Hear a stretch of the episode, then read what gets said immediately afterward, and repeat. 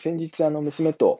近所の喫茶店に行った時に、えっ、と、娘はジュースを飲んでたんですけれども、まあ、あの、まあ、まだ2歳半なので、よく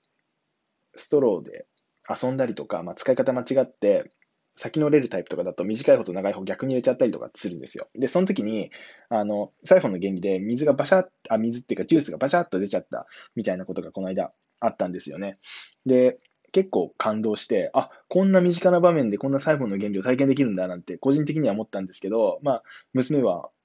なんか不思議そうな顔してましたね。あれ？みたいな。なんか出てきたぞみたいな。で、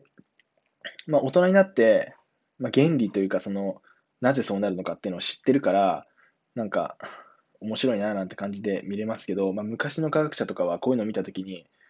すごい興奮したんだなっ、したんだろうな、みたいなのをちょっと感慨深く、ちょっとその現象を見ちゃいましたね。